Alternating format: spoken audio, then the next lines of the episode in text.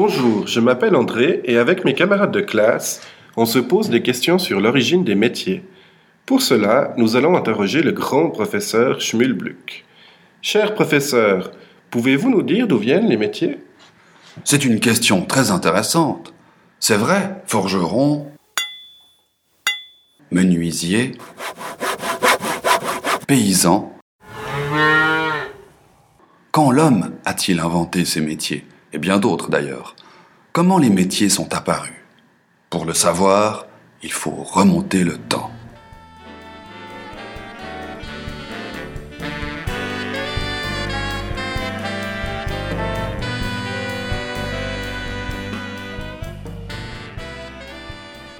D'où viennent les métiers? Pour répondre à cette question, il faut revenir il y a environ 12 000 ans et s'intéresser à une région qu'on appelle le croissant fertile, qui comprend la Mésopotamie et le Proche-Orient. Elle s'étend à peu près de la mer Morte jusqu'au golfe Persique, c'est-à-dire en Irak et en Iran.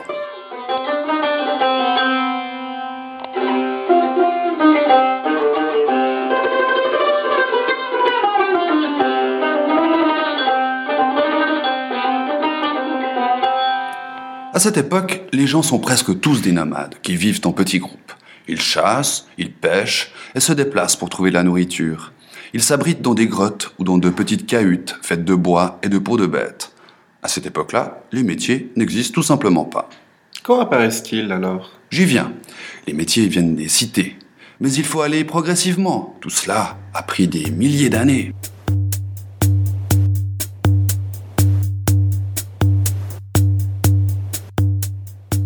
Il faut d'abord parler de très importants changements.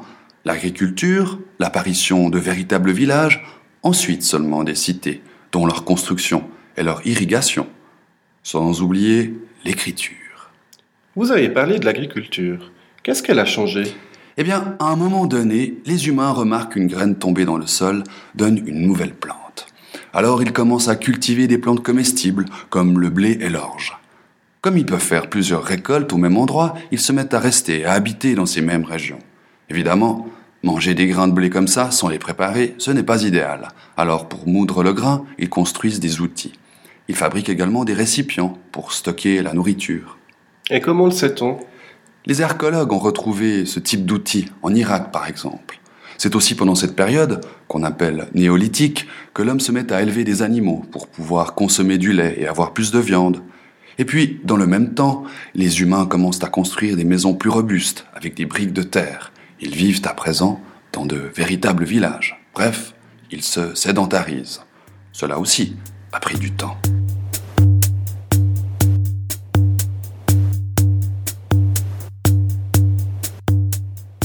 Qu'est-ce qui change avec l'apparition de ces gros villages? Avant, dans les villages plus anciens, chaque maison servait aussi d'atelier pour produire des objets comme des vêtements. Avec les villages plus gros, comme tu dis, certains bâtiments servent désormais uniquement pour créer ou stocker des objets. On voit apparaître ainsi des ateliers de poterie ou encore de vannerie, où on tresse par exemple des paniers. Mais attention, cela ne s'est pas fait d'un coup. À ce moment-là, la plupart des gens pratiquent encore l'agriculture, même ceux qui ont par ailleurs un rôle plus précis dans le village. Et comment l'apparition des cités va changer tout ça?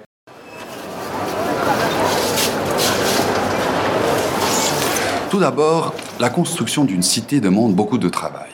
Un travail qui doit être fait par un grand nombre de personnes, qui doit être dirigé et organisé par un roi qui a lui-même des gens sous ses ordres. Les ouvriers doivent travailler pour produire un grand nombre de briques cuites. Il faut savoir que ces cités étaient vraisemblablement construites selon un plan. D'ailleurs, le plus ancien plan de ville connu est celui de la cité mésopotamienne de Nippur. Ce sont donc les villes qui ont tout changé? Les villes, mais aussi leurs alentours. Car il y a aussi la nécessité d'irriguer les terres environnantes pour apporter de la nourriture à la population, devenue nombreuse. Là encore, il s'agit de travaux difficiles et demandant beaucoup de main-d'œuvre. On a d'ailleurs retrouvé une carte des champs et des canaux des environs de Nippur. Elle donne une idée de l'importance et de la complexité de ces réseaux d'irrigation, de digues et de barrages. Et alors dans ces cités, il y a des riches et des pauvres? Il y a beaucoup de métiers différents En effet, on commence à avoir de plus en plus de métiers différents. Il y a par exemple les fonctionnaires, ce sont des employés, par exemple des gardes qui font respecter l'ordre, des scribes qui notent ce que chaque habitant doit offrir au roi. Et les pauvres Eh bien, j'ai failli les oublier, les pauvres. Comme les fonctionnaires, eux aussi ont fait leur apparition. Ce sont des serviteurs et des esclaves qui doivent énormément travailler mais qui ne gagnent que peu de choses. Les riches, eux, sont plutôt des fonctionnaires ou des artisans. Vous aviez parlé de l'écriture. Pourquoi a-t-elle été inventée? Pour savoir ce que les habitants devaient payer au roi. D'où le métier de scribe qui conservait des traces de ces paiements. L'écriture fut aussi très utile pour faire des contrats de travail fiables. Mais encore une fois, tout cela a pris du temps. Beaucoup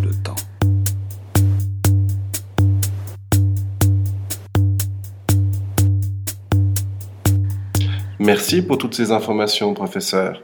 Vous êtes trop fort. Je sais, je sais. À présent, à moi de vous poser une question. Qu'avez-vous appris? Beaucoup de choses. Mais en fait, tous ces métiers sont apparus pour répondre à un nouveau besoin de la société. C'est comme aujourd'hui. Depuis Internet, il y a le métier de médiamaticien qui travaille sur son ordinateur. Eh bien, vous en avez de la suite dans les idées